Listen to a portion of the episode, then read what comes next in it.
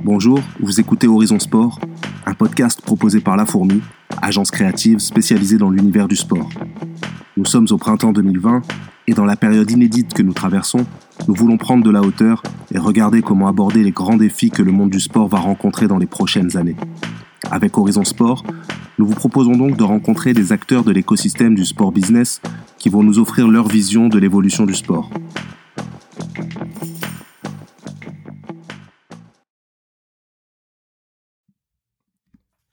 Bonjour, je suis Vincent Batigne, directeur général adjoint de l'agence La Fourmi. Aujourd'hui, pour ce nouvel épisode de Horizon Sport, je reçois Delphine Moulin, directrice de l'intégration de la vision et de l'innovation des célébrations et des cérémonies de Paris 2024. Delphine a une incroyable expérience dans la gestion d'événements sportifs mondiaux, et notamment sur plusieurs Jeux olympiques, dont dernièrement ceux de Rio en 2016 elle a une vraie capacité à se projeter dans les enjeux d'avenir que portent les événements. Bonjour Delphine. Bonjour Vincent. Merci d'avoir accepté euh, l'invitation et d'être notre invité sur Horizon Sport. Euh, première question de circonstance, comment vas-tu? Eh ben écoute, ça va, confiné à Biarritz, il y a pire, donc euh, on s'en sort pas trop mal à travailler en télétravail, mais tout va bien pour le moment, tout va bien. Bon, eh ben écoute, euh, tu m'envoies ravi. Euh, j'ai décrit euh, brièvement ton dernier poste, mais est-ce que tu peux nous présenter ton parcours plus globalement, s'il te plaît? Oui, alors ça, ça fait à peu près 20 ans que je travaille dans, dans l'événementiel sportif, en commençant par les championnats du monde d'athlétisme à Paris en 2003. J'ai ensuite quitté la France pour aller en Suisse et travailler au CIO, donc Comité international olympique, où j'ai suivi les Jeux d'hiver d'abord et puis ensuite les projets spéciaux. Donc j'ai pu euh, vivre les Jeux de Athènes jusqu'à bah, à peu près Pékin et euh, donc quatre éditions des Jeux, travailler euh, sur différentes périodes des Jeux et des différents projets. Et ensuite, je suis passée à Paris, j'ai monté ma petite société MLM Consulting pour également travailler dans la culture et, mon expertise étant euh, effectivement la, matérialisation d'une vision et de, planning stratégique et opérationnel. Et donc j'ai accompagné un certain nombre de, projets euh, des fédérations euh, en France et à l'étranger. Puis ensuite je suis partie, comme tu l'as évoqué, à Rio 2016 pendant cinq ans où j'ai travaillé successivement pour le président et ensuite pour les événements tests. Voilà, et de retour à Paris, euh, ravi de revenir dans mon pays et travailler pour les Jeux en France. Et puis, donc, ça fait deux ans bientôt que je suis à Paris 2024. Bon, ben c'est très clair. Merci pour ce détail. Le sujet du jour, il concerne l'impact que peuvent avoir les grands événements sur la société. Au-delà de l'impact économique qui lui est assez clair sur le tourisme, la, consommation euh, que génèrent ces compétitions euh, type Coupe du Monde de football ou Jeux Olympiques, en tout cas on parle des, plus grosses, euh, mais on attend d'eux aujourd'hui de ces événements, compte tenu des montants investis, des efforts demandés, des énergies sollicitées, de tracer une route de plus long terme sur le sport, la pratique sportive, les infrastructures évidemment, mais aussi d'avoir globalement un rôle social et sociétal. Cette route, ce cadre, euh, ce cadre pardon, propre à chaque organisateur, c'est ce qu'on appelle la vision. Alors déjà, euh, est-ce que j'ai bien résumé en quelques mots ces enjeux majeurs et est-ce que tu peux nous dire un peu plus en détail, un peu plus en profondeur ce qu'est euh, la vision d'un grand événement sportif? Oui, bien sûr. Donc effectivement, on, attend d'un événement sportif qu'il ait plus d'impact parce que vu les coûts engendrés, comme tu l'as évoqué, il y a, cette nécessité d'être utile et pas d'être utile pendant deux semaines, si on considère à peu près une moyenne d'un événement, mais d'être utile euh, pendant la préparation et, par la suite. Donc il y a, y a une vraie switch, on va dire, de ces visions, ou en tout cas de, de l'attente qu'on peut avoir de ces événements. Donc nous, cette vision, elle doit nous amener justement au-delà 2024 en se posant la question de qu'est-ce qu'on a envie de faire de ces jeux, pourquoi on organise les jeux en France et justement comment on répond à ces problématiques euh, de société et, comment on peut avoir un rôle un petit peu plus large que l'organisation euh, même de l'événement sportif. Et pour nous, c'est enfin pour nous et pour tous les événements, c'est vraiment l'ADN du projet, c'est un socle commun de pourquoi on organise l'événement. Et c'est vraiment cet outil d'engagement qui va nous permettre euh, de driver nos stratégies, nos organisations et donc de converger vers notre objectif euh, pour, l'événement et ensuite, et donc de laisser une trace. Et donc si on parle plus directement de Paris 2024, quelle est la vision de cette édition des Jeux? Alors, elle a été entamée, on va dire, pendant la phase de candidature, parce qu'ils avaient déjà une, une bonne vision. Ils ont, il y avait cette vraie volonté de, de remettre l'humain au centre des jeux et d'être dans le partage. Euh, on, on, est parti de ça. On a travaillé avec euh, l'ensemble des parties prenantes, et, c'est important parce que sur un projet comme celui-ci, euh, on peut pas construire une vision d'un événement sans, sans, considérer les agendas de, de, nos partenaires publics et privés. En tout cas publics, parce que c'est notamment, si on prend la ville de Paris, on, on s'installe quand même. Euh, à Paris et puis en France. Donc il y, a, aussi le gouvernement et les régions, etc., qui sont implaqués. C'est important parce qu'on a, on a construit et co-construit cette vision et on a, on a abouti à un, socle que, qui est composé de cinq grands éléments. Et pour faire relativement vite, et je vous invite à aller ensuite sur le site de Paris 2024 pour l'expliquer, mais on, on part d'une conviction forte que le sport change les vies et, et, de cette conviction est née une ambition qu'on veut révéler l'athlète qui sommeille en chacun de nous à travers les Jeux. Et de cela, on veut que les gens puissent se remettre au sport, de, de pouvoir pratiquer le sport pour leur bien-être.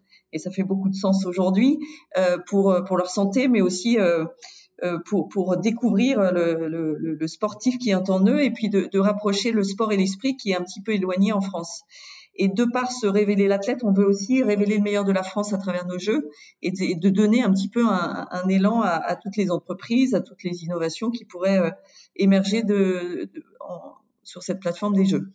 On a une promesse forte, et ça on descend un petit peu dans les niveaux des cibles, c'est qu'on a envie que les jeux soient au bénéfice de tous et, de par cela, on veut toucher tous les territoires et, euh, et toutes les générations. Donc, on n'est pas forcément sur la cible des jeunes, même si évidemment c'est une cible prioritaire, mais on a envie que tout le monde puisse bénéficier des jeux. Et on a une volonté d'organiser des jeux révolutionnaires, évidemment un peu à la française, mais en, en 2.0, on va dire, parce qu'on les veut spectaculaires, on veut offrir des jeux différents des modèles précédents, on veut inscrire plus les jeux au centre de la ville, au cœur de la ville, rapprocher le sport et la culture, par exemple. Et on veut évidemment qu'il soit durable, euh, avec des vraies logiques euh, éthiques, environnementales, euh, sociétales, et on a envie de faire des jeux pour les gens et pour leur environnement. Donc ça, c'est une dimension forte qu'on a envie de, relever. Et ça, ça, reste pas un peu générique. Hein. Je sais la question, est piège ou difficile, mais Londres aurait pas pu dire la même chose, par exemple? C'est sûr qu'on se retrouve pas mal si on regarde l'évolution des jeux euh, de, de, des jeux précédents. On, on, on, a eu cette évolution dès les Jeux de Pékin. Ils ont commencé à parler d'environnement parce que c'était le contexte. Évidemment, nous, on est à une période charnière de, de, de ce développement durable, donc euh, on est. Il faut qu'on pousse nos actions dans ce sens-là. Euh, après, de remettre le sport dans la vie des gens en France, c'est, je pense que c'est spécifique à notre pays et c'est une vraie volonté de pouvoir redonner cette place euh, au sport dans notre pays. Donc, on peut dire que il y a des éléments qui sont génériques. Effectivement, euh, plein de jeux. On en, c'est l'ADN aussi, euh, la vision du CIO et de l'IPC, c'est que on a envie que le sport euh, fasse un monde meilleur. Donc, on doit s'attacher à ça et tous les pays peuvent le dire. Mais nous, on a des spécificités comme euh, d'essayer d'être créatif dans ce qu'on fait, essayer de mettre le sport beaucoup plus au centre de notre patrimoine parce que c'est très spécifique à Paris et à la France de pouvoir bénéficier de ce patrimoine et de créer des jeux euh, dans, dans, une dimension humaine où on pourra aller à pied, voir des événements. Bon, il y a, des, éléments génériques et spécifiques, mais en tout cas pour nous, ça faisait du sens et ça faisait du sens par rapport aux agendas de, euh, de, de, nos partenaires et puis, et puis notre envie aussi. Ouais, tu nous dis que le, il y a une volonté que, que le sport rende le monde, le monde meilleur, mais on vit une époque où euh, les inégalités, elles sont euh, de plus en plus fortes. On voit bien en ce moment qu'il y a des besoins prioritaires en termes de, santé, d'éducation, de lien social.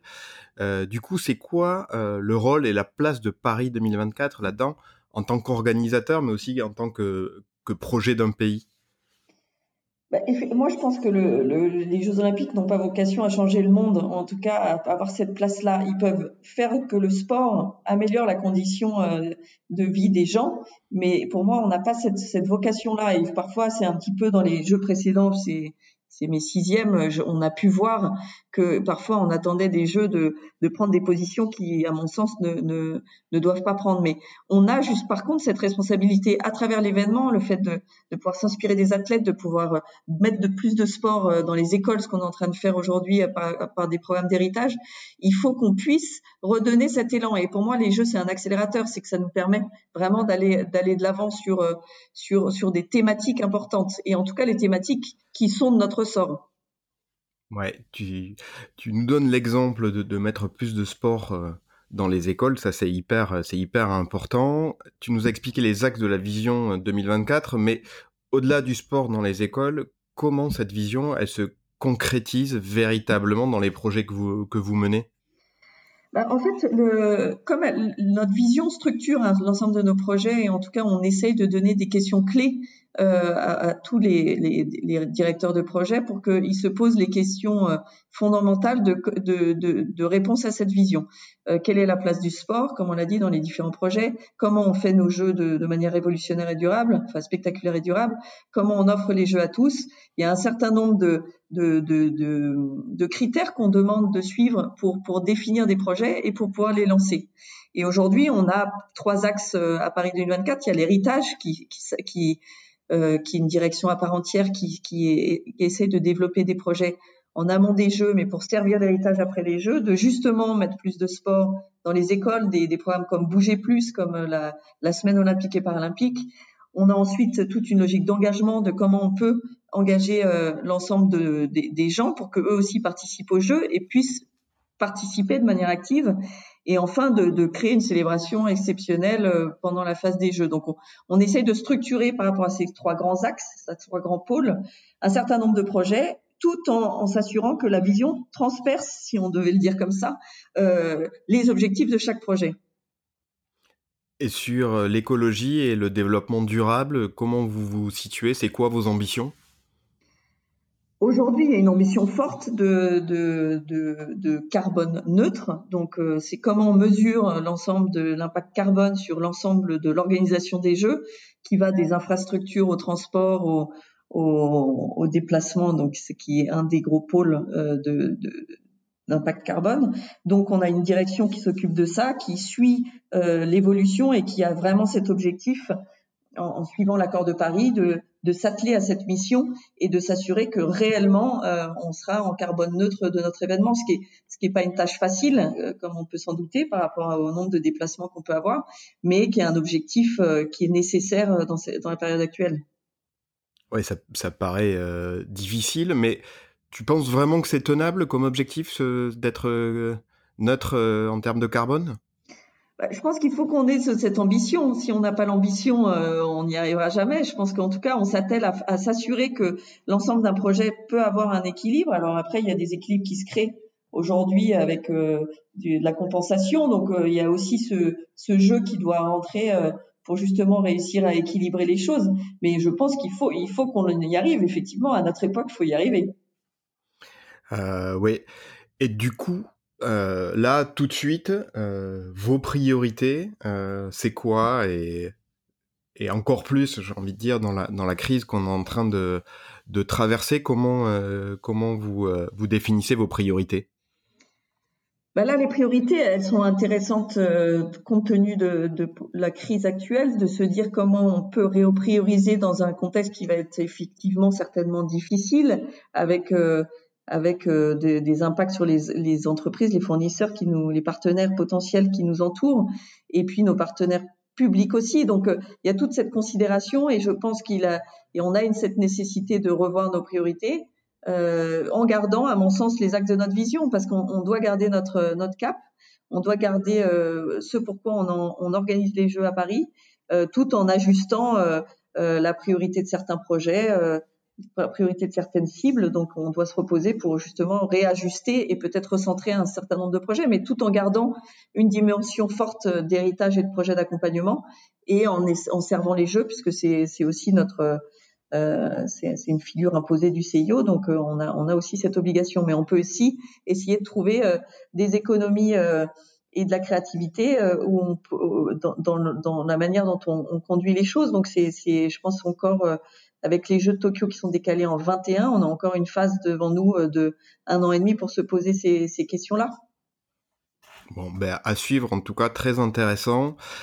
Une question liée à tes, euh, expériences sur les, jeux euh, passés un peu partout euh, à travers le monde, ça, nous donne un regard un peu plus global. L'impact euh, d'un grand événement sur les dynamiques sociales et sociétales de moyen long terme pour un pays, toi, tu y crois vraiment? Ça se traduit vraiment? Tu as des bons exemples? Euh, c'est une vraie question parce que à Rio, il y avait, euh, il y avait peu d'engagement du gouvernement brésilien. Et ce qui m'avait toujours étonné, parce que je pense que c'est un vrai outil euh, politique et géopolitique si on s'en sert bien, parce qu'il y a, c'est quand même une cérémonie d'ouverture, c'est regardé par 4 milliards de, de téléspectateurs, donc c'est quand même incroyable en termes de, de retentissement. Donc c'est là où où, où, je pense qu'il y a cette nécessité de se poser la question de, du bénéfice pour un pays. Pour prendre des exemples euh, des jeux précédents, par exemple, Pékin, à mon sens, a réussi à se repositionner géopolitiquement à une époque où c'était pas forcément le, euh, la, la, période où, en tout cas, il y a eu un vrai euh, avant et après les Jeux de Pékin pour eux. Londres euh, a, a, véhiculé sa, la force de l'Angleterre, animé son peuple par rapport au, et à travers les Jeux et à valoriser les Jeux paralympiques, par exemple, et à redonner une dimension aux Jeux paralympiques. Et puis même Rio, euh, ils ont réussi et, et, je suis fière d'avoir participé à ça. C'est la première fois qu'on allait en Amérique du Sud.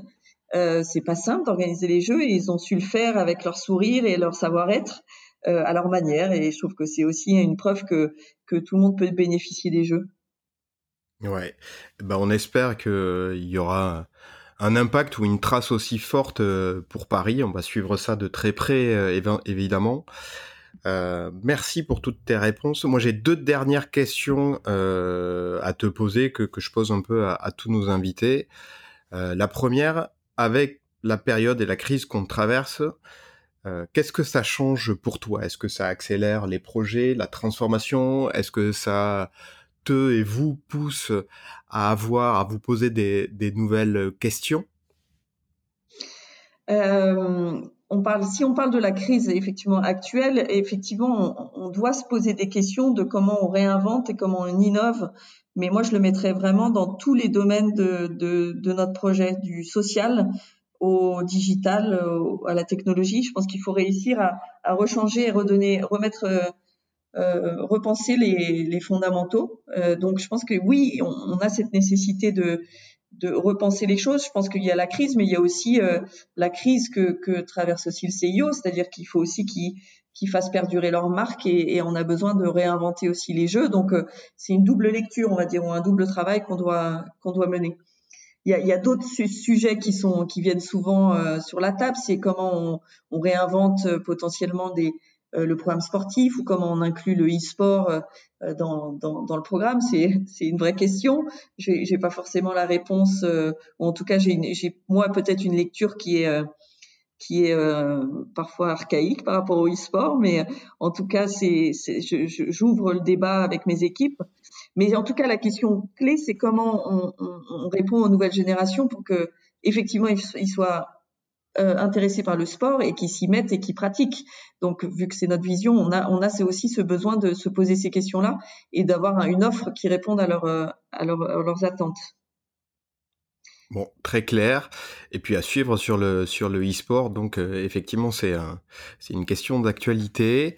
Euh, toute dernière question, très perso. Est-ce que tu as euh, des bons plans ou des conseils euh, perso en ce moment pour se bouger, pour lire, des podcasts à écouter, des séries à regarder, euh, des applis à utiliser, euh, ou je ne sais, ou je ne sais quelle autre idée, ou, ce que tu, ce que tu peux nous donner en ce moment de, te, de tes propres tips.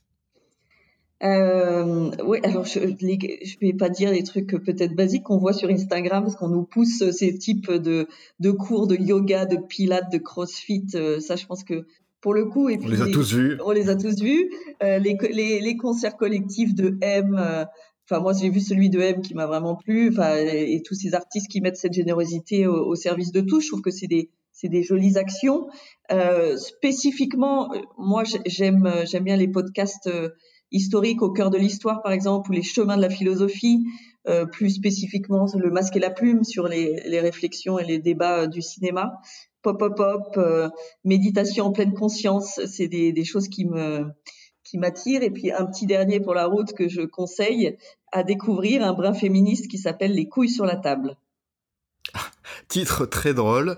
Euh, tu peux nous dire en quelques mots de, de, quoi il parle?